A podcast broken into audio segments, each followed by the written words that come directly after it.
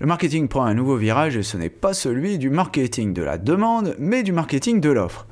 Amplitude, société experte en analytics, observe en effet un report des budgets marketing depuis la vente et le marketing vers les investissements dans les apps. Un rapport d'Amplitude de 2022 démontre clairement cet essor du marketing de l'offre. Dans notre entretien avec Adam Greco, évangéliste et Amplitude, nous avons discuté de cette nouvelle tendance de la réaffectation des budgets marketing au profit des apps pour générer plus de croissance. Des interviews, des chiffres, des faits, des études.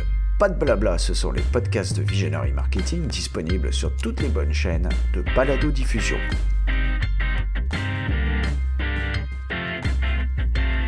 Bonjour et bienvenue dans les podcasts de Visionary Marketing. Le sujet du jour, le marketing de l'offre basé sur les apps au cœur de la croissance en 2023. Un podcast réalisé depuis les États-Unis avec Adam Greco d'Amplitude, que vous retrouverez en anglais à la fin de ce podcast derrière la traduction.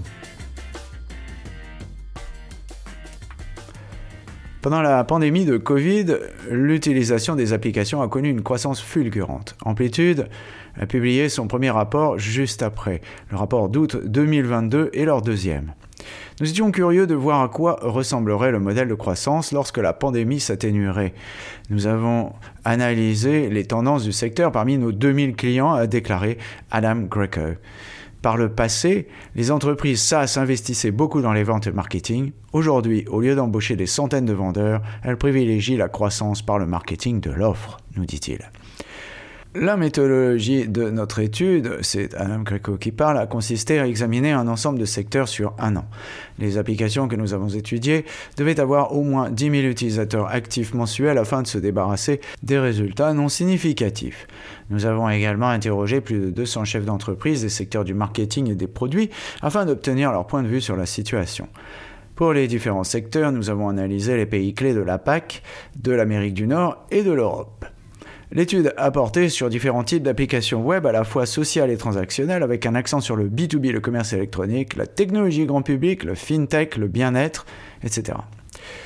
Nous avons vu beaucoup de situations où de nouvelles petites entreprises se lancent à cause des craintes d'une récession ou de certains impacts d'une récession potentielle, nous a dit Adam Greco. Nous étions donc curieux de savoir, c'est toujours Greco qui parle, comment le potentiel ralentissement économique ou la sortie de la pandémie influence l'utilisation des applications? Notre rapport précédent montrait une croissance étonnante de plusieurs centaines de pourcents, nous dit-il. Nous avons abordé ce rapport en nous attendant à ce que la croissance des produits soit presque négative, mais nous avons été surpris de la croissance de l'usage de ces applications et quelques way bas entre 2021 et 2022. Nous avons observé une croissance de 16%, ce qui montre que même en période économique tumultueuse, l'investissement dans le marketing reste massif avec les applications au cœur de cet investissement. Singapour a connu la croissance la plus élevée de toutes, 43%, et leur économie semble se porter très bien. L'Allemagne était à 38% et la France à 32% de croissance. Ces chiffres sont très élevés, nous dit Adam Greco. Je viens de passer un mois en Europe et il est intéressant de constater que l'Europe devient une pépinière de start-up. Un grand nombre de ces jeunes pousses utilisent le marketing de l'offre pour se différencier sur le marché. On dit que chaque fois que vous avez un potentiel ralentissement économique, c'est en fait le meilleur moment pour créer de nouvelles entreprises. C'est aussi ce que nous constatons, dit le responsable d'Amplitude. Ce qui est intéressant, c'est que la plus grande croissance marketing liée à une app que nous ayons observée était une application de médias sociaux appelée BeReal. Leurs chiffres ont tout simplement crevé le plafond, nous dit-il. Cette société est d'ailleurs cliente d'amplitude qu'elle utilise pour piloter sa croissance.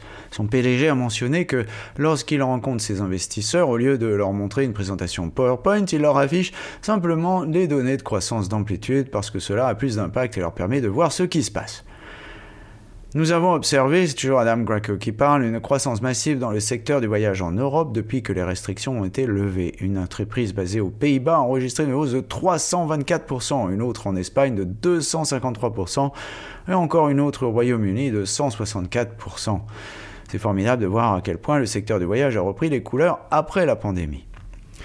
En Europe, nous avons constaté une croissance maximale dans le secteur des voyages, tandis qu'en Amérique du Nord, une forte croissance a pu être observée dans le SaaS et les applications de santé et de bien-être. Je pense que beaucoup de gens veulent se remettre en forme, nous dit Adam Cracker après être resté assis pendant quelques années pendant la pandémie. Les fintechs ont également cru énormément pendant cette période. En France, deux entreprises se sont distinguées. La première est Conto, une société financière basée à Paris qui propose des solutions de paiement, de gestion des dépenses et de comptabilité. Elle a enregistré une croissance de 75% d'une année sur l'autre. Ensuite, il y a Luco, qui est une société de technologie d'assurance axée sur la transparence et un modèle ouvert pour permettre à ses utilisateurs de comprendre où va leur argent. Elle a connu une croissance de 119%. Il y a donc une grande variété d'entreprises dans différentes régions et beaucoup d'entre elles sont des entreprises émergentes en pleine expansion. Tout le monde a parlé de la grande démission aussi. Les gens s'inquiétaient de perdre leur emploi à cause de la récession, mais pendant la pandémie, les gens se sont sentis en position de force car ils pouvaient trouver un autre emploi quand ils le voulaient. Dans l'ensemble, nous avons constaté que ce secteur a connu une croissance de 118% d'une année sur l'autre, nous dit Adam Cracker. Ce que nous voyons, c'est que les gens affluent vers les applications de recherche d'emploi et essaient de les utiliser pour comprendre les multiples options d'emploi qui existent. En outre, une grande partie de cette évolution est liée à la mise en réseau avec des pairs pour trouver les emplois. En ce qui concerne le recrutement, surtout si l'on pense au ralentissement de l'activité et à une possible récession, on pensait que ce domaine allait peut-être baisser en intensité, mais il a en fait cru de manière assez significative. Les cryptos ont fait la une des journaux ces derniers temps, et l'ensemble du marché a perdu beaucoup de sa vigueur.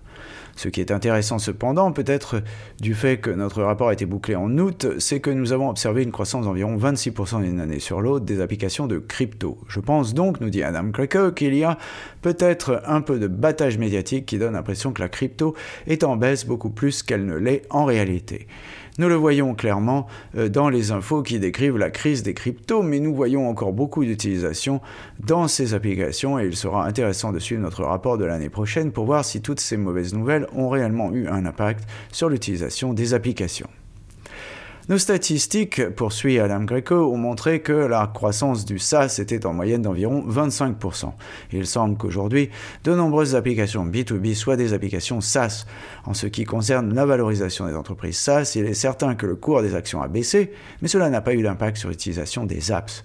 Nous considérons donc l'utilisation des applications chez Amplitude comme un indicateur de poids il se peut que la valorisation des entreprises sur le marché ne corresponde pas à l'utilisation réelle de ces produits. Nous partons du principe que si l'utilisation des applications SaaS reste forte, poursuit Adam Greco, une fois que l'économie aura repris, les valorisations remonteront probablement. On pourrait penser que si les cours des actions sont en baisse, l'utilisation de ces applications devrait être en chute libre, mais ce n'est pas le cas, d'après nos données. Le marketing de l'offre est donc la nouvelle tendance, nous dit Adam Greco. Je crois fermement à la croissance marketing de l'offre dans les apps. Pour ceux qui ne sont pas familiers avec le marketing de l'offre, l'idée est que les entreprises doivent décider où elles veulent dépenser leur argent, nous dit-il. Par le passé, beaucoup d'argent était dépensé dans les ventes et le marketing. Les entreprises du SaaS, au lieu d'embaucher des centaines de vendeurs, se sont tournées vers la croissance par le marketing de l'offre les entreprises décident de consacrer plus d'argent à leurs produits numériques au lieu d'acheter des publicités ou d'embaucher des vendeurs. C'est soutenu par le fait que si vous avez une très bonne application numérique, le bouche à oreille fonctionnera et les gens le diront à leurs amis, à leur famille et vous recruterez plus d'utilisateurs. C'est le retour du bon vieux bouche à oreille. Merci Adam Greco. Par conséquent, euh, la meilleure façon de vous différencier sur le marché est d'avoir le meilleur produit et d'y investir, nous dit-il. Dans beaucoup d'entreprises comme la nôtre, euh, il parle d'amplitude, nous proposons une offre où les gens peuvent essayer le produit gratuitement. Une fois qu'ils l'aiment, ça devient une habitude pour eux, c'est le bon vieux freemium. Puis ils atteignent certaines limites et doivent payer. Vous verrez cela partout, nous dit-il, les applications d'agenda comme Motion par exemple, que les gens utilisent pour planifier les réunions. Plus tard, ils doivent payer pour cela.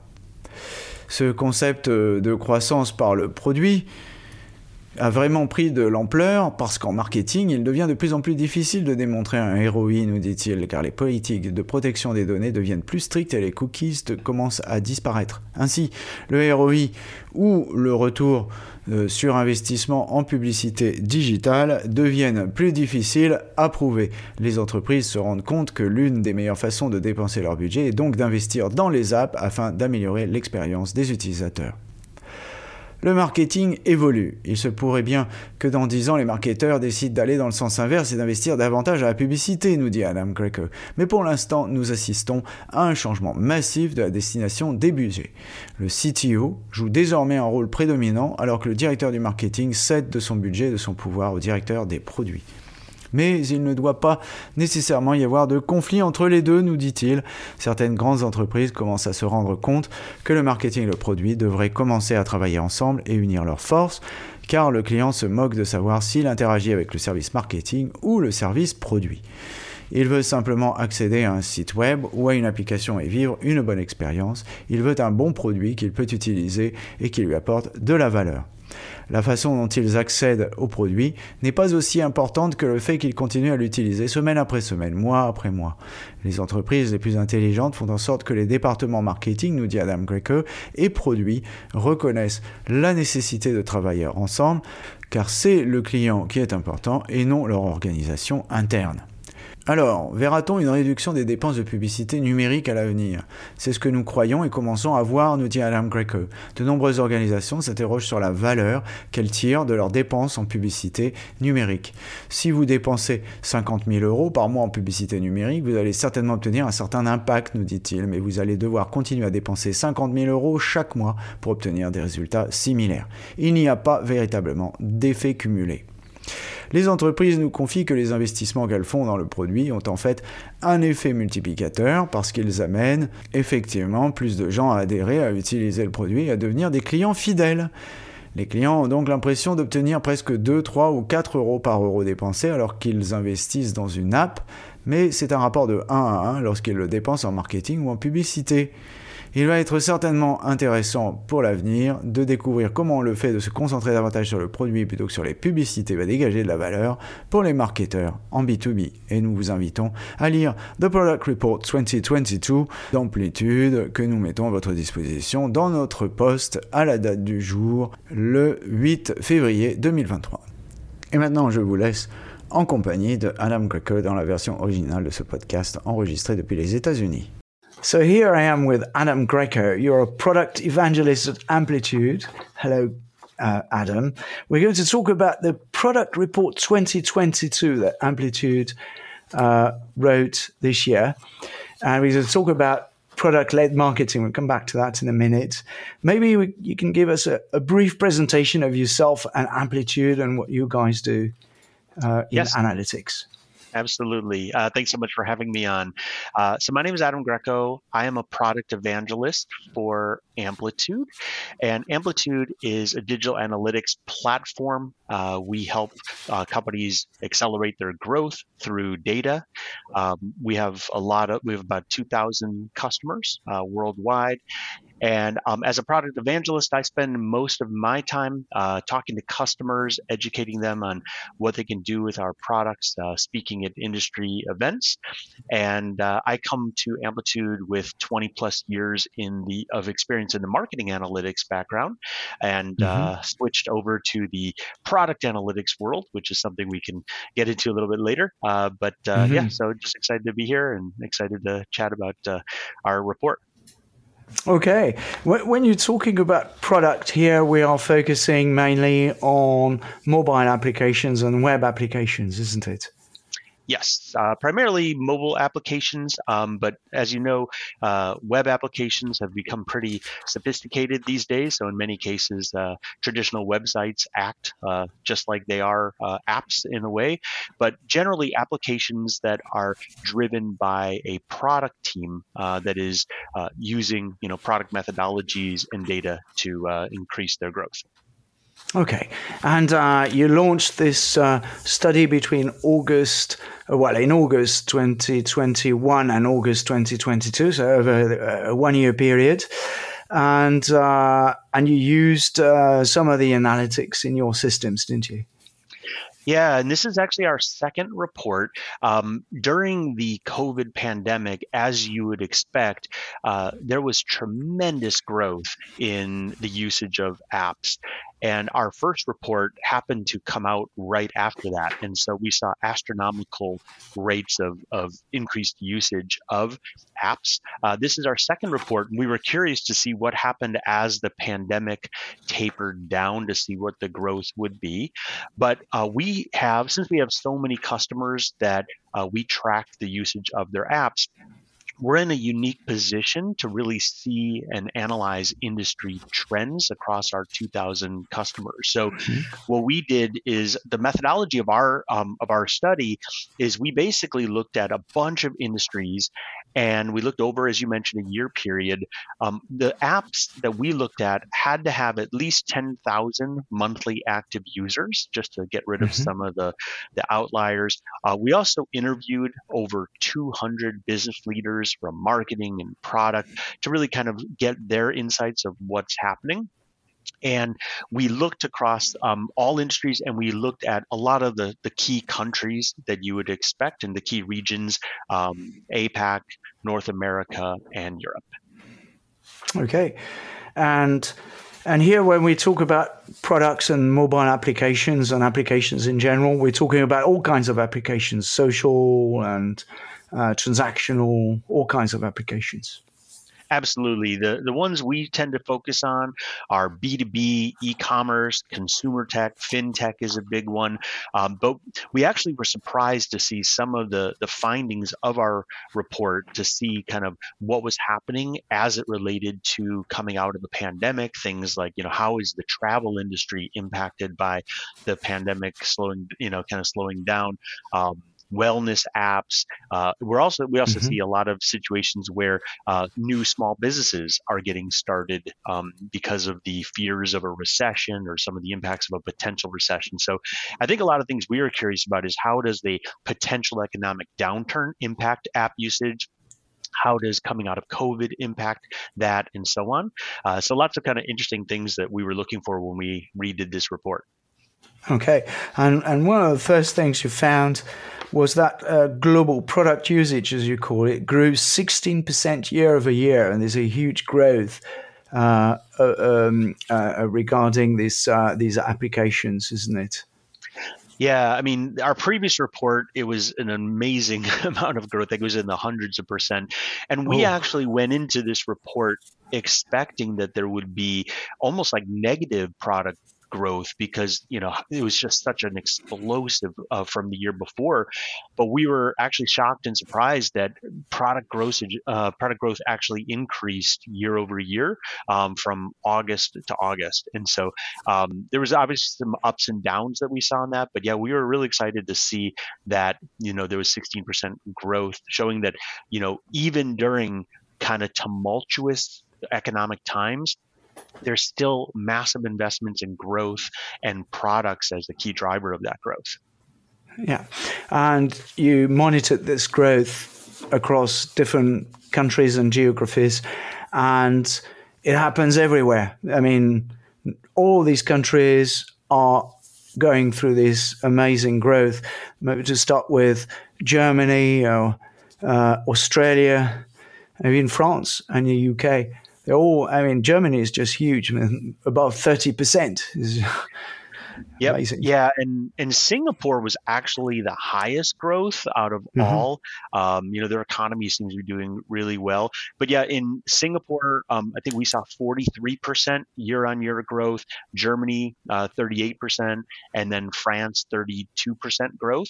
Um, so really high growth. And I actually just spent a month in Europe. And what's interesting is there's in Europe is really starting to become a powerhouse of startups, and a lot of these startups are using kind of product teams and product methodology to really differentiate themselves in the marketplace. And there's just a lot of enthusiasm. And I think they always say that whenever you have potential kind of economic downturns, it's actually the best time to start new companies. And we're definitely seeing that. I think Google and many other companies many years ago were born out of kind of the recession that happened back in the early, you know, 2000s. Mm-hmm.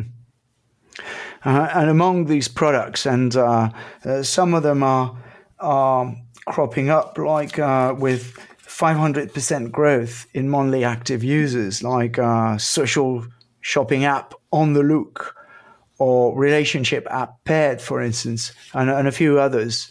So some of them are actually growing a lot more than others. Yeah, absolutely. And I think what's interesting is the the largest growth that we saw was a social media app, uh, BeReal.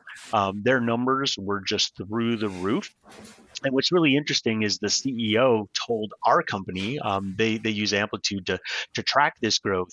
And one of the interesting things is he said when he's meeting with his investors, instead of kind of showing them a pitch deck, he's just showing them the growth data in amplitude mm. because it's it's more impactful and it really lets them see what's happening but uh, one of the things that we saw especially in europe is now that a lot of the travel restrictions have gone away, uh, we saw some massive growth in the travel sector. A couple examples is uh, one company based in the Netherlands, Tiqets, uh, was up 324 percent. Uh, there was another one uh, in Spain, uh, TravelPerk was up 253%. And what was most interesting is one company that's actually been around for a while in the UK, uh, TrustedHousesitters, which is a unique business. Uh, it's where people who are on vacation can actually house it or pet sit for uh, for people. Um, had 164% mm. growth, and it's just amazing to see how much the travel sector has kind of kicked back mm-hmm. after the pandemic. I mean, all these apps are European based. Uh, does it mean that the most, the, those that are actually going through the, the highest growth are all European, or is it just uh, your choice of applications that you know sideline the or the American ones? Yeah, we, we definitely saw the Europe one have the most in the travel sector. In in North America, we saw a, a large growth in SaaS apps and health and mm-hmm. wellness apps. Um, I think a lot of people, you know, want to kind of get back in shape uh, after maybe sitting around for a couple of years in the pandemic, maybe putting on some pounds. Uh, we definitely saw an APAC. Um, FinTech has been has been huge. Um, that's been a big growth area for them and specifically since um, I know France is, is, of interest, you know, in France, I think the the two that jumped out at us, uh, one is, and I may not pronounce this correctly, is Quanto. Uh, Qonto uh, is founded, in, yeah, they're in Paris. Uh, you know, what we saw, they're the financial company. They help with payments, expense management, accounting solutions. Um, they had 75% year over year growth, um, and then Luko, which is an insurance tech company, uh, really focused on transparency and have an open model to let everyone who uses their product understand you know where their money is going. And they have the, this cool kind of 30 70% split to, to kind of guarantee that only 30% goes towards the, the, the overhead that people always worry about. That's where their insurance money is going.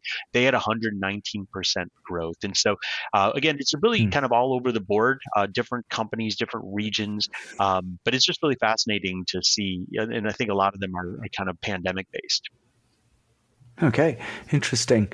Um, and now you've you've also uh, analysed these data uh, by industry, and uh, uh one of the first industries that you've analysed is the HR staffing and job searching.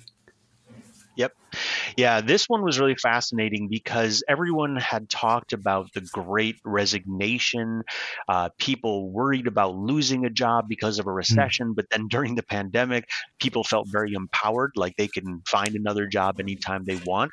But overall, we saw that this industry had 118% year over year growth.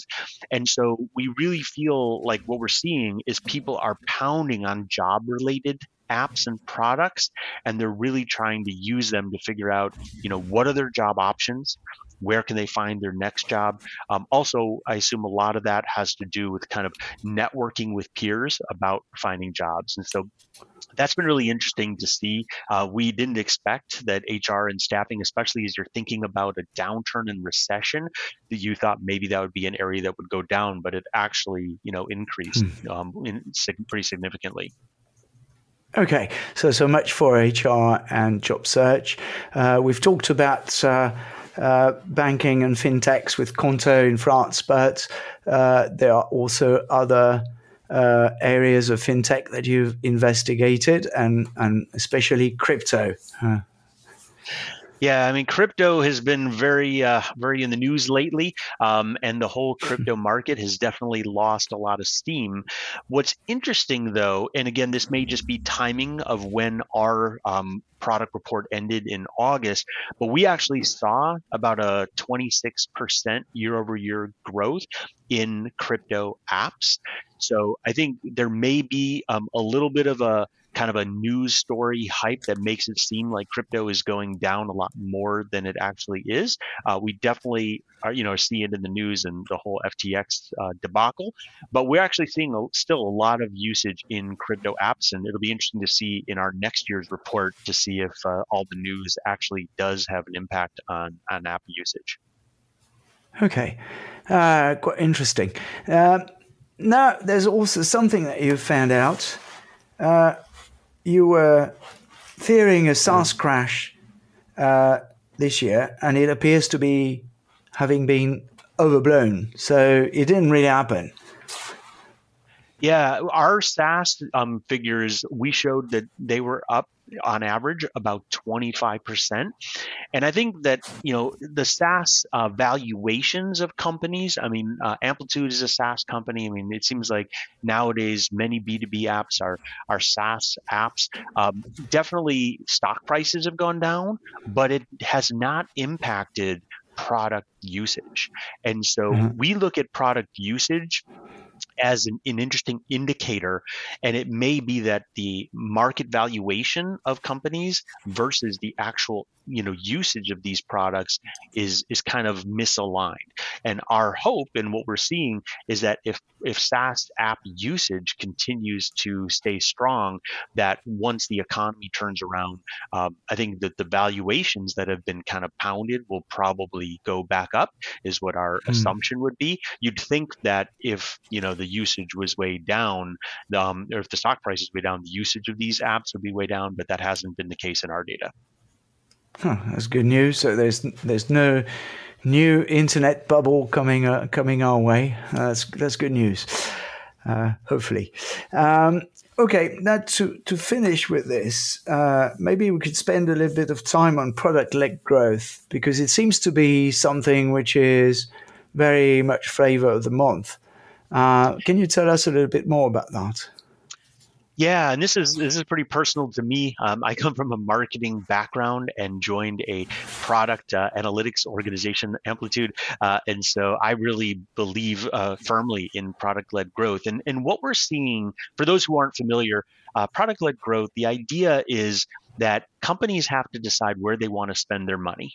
Um, in the past, a lot of money was spent in sales and marketing. Um, if you're, say, a SaaS company, you might hire hundreds of salespeople.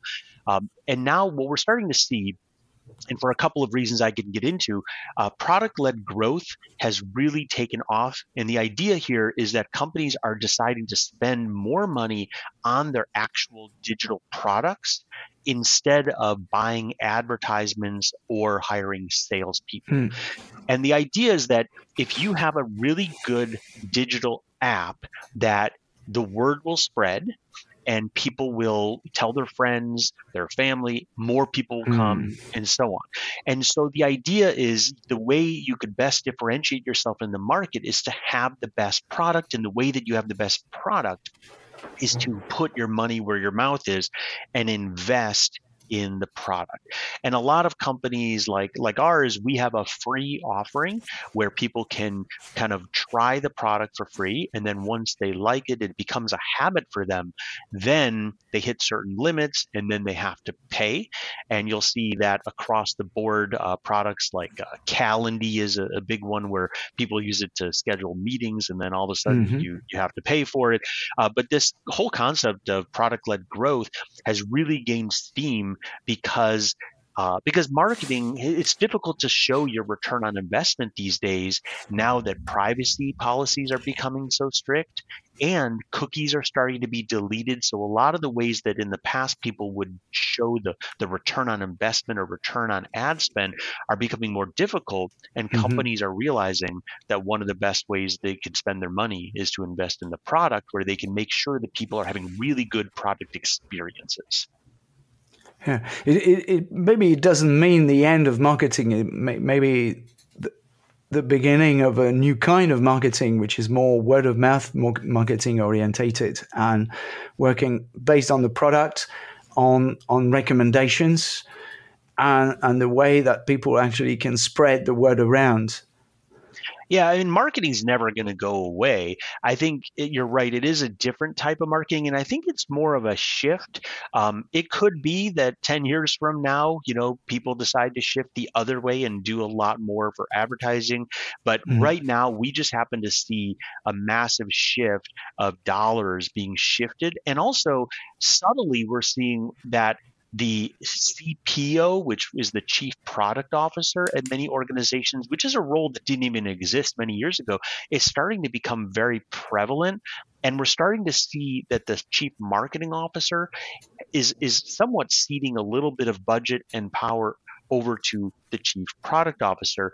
But mm. it hmm. doesn't have to be confrontational we actually see that some of the leading companies are starting to realize that marketing and product should all really start to work together and almost join forces because the customer doesn't really care whether they're interacting with the marketing department or the product mm department. They just want to come to a website or an app and they want to, you know, have a good experience. They want to have a good product that they can use, get value from it. And how they got to the product isn't as critical as are they mm continuing to use the product week over week, month over month. And that's why I think the smartest companies are getting the marketing departments and the product departments to realize we need to work together because the customer is what's important, not our internal departmental hierarchy. Yeah, fascinating. Uh, what, what I hear when in what you're saying as well uh, is that maybe in the future there's going to be less and less money spent in digital advertising that's what we believe, and that's what we're starting to see.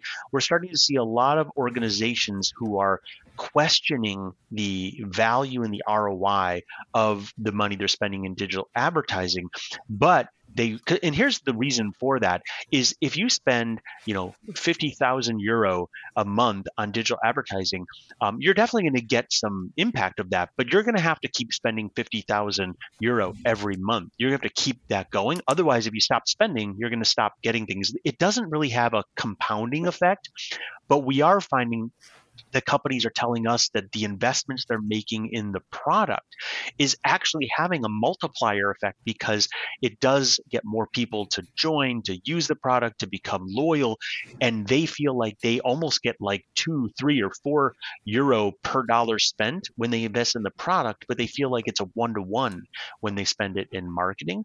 Um, and that's just again that's just the feedback we're hearing from companies and that's why um, you know as a company amplitude has really grown um, we keep growing you know 30 40% year over year because companies are investing in product and the way that they see how those product investments are paying off is by using a digital analytics platform like ours well, that's very interesting. Thank you, Adam. We're definitely going to keep an eye on this product led marketing trend, which is uh, um, groundbreaking and showing a shift in the use of marketing and marketing dollars. Thank you very much indeed.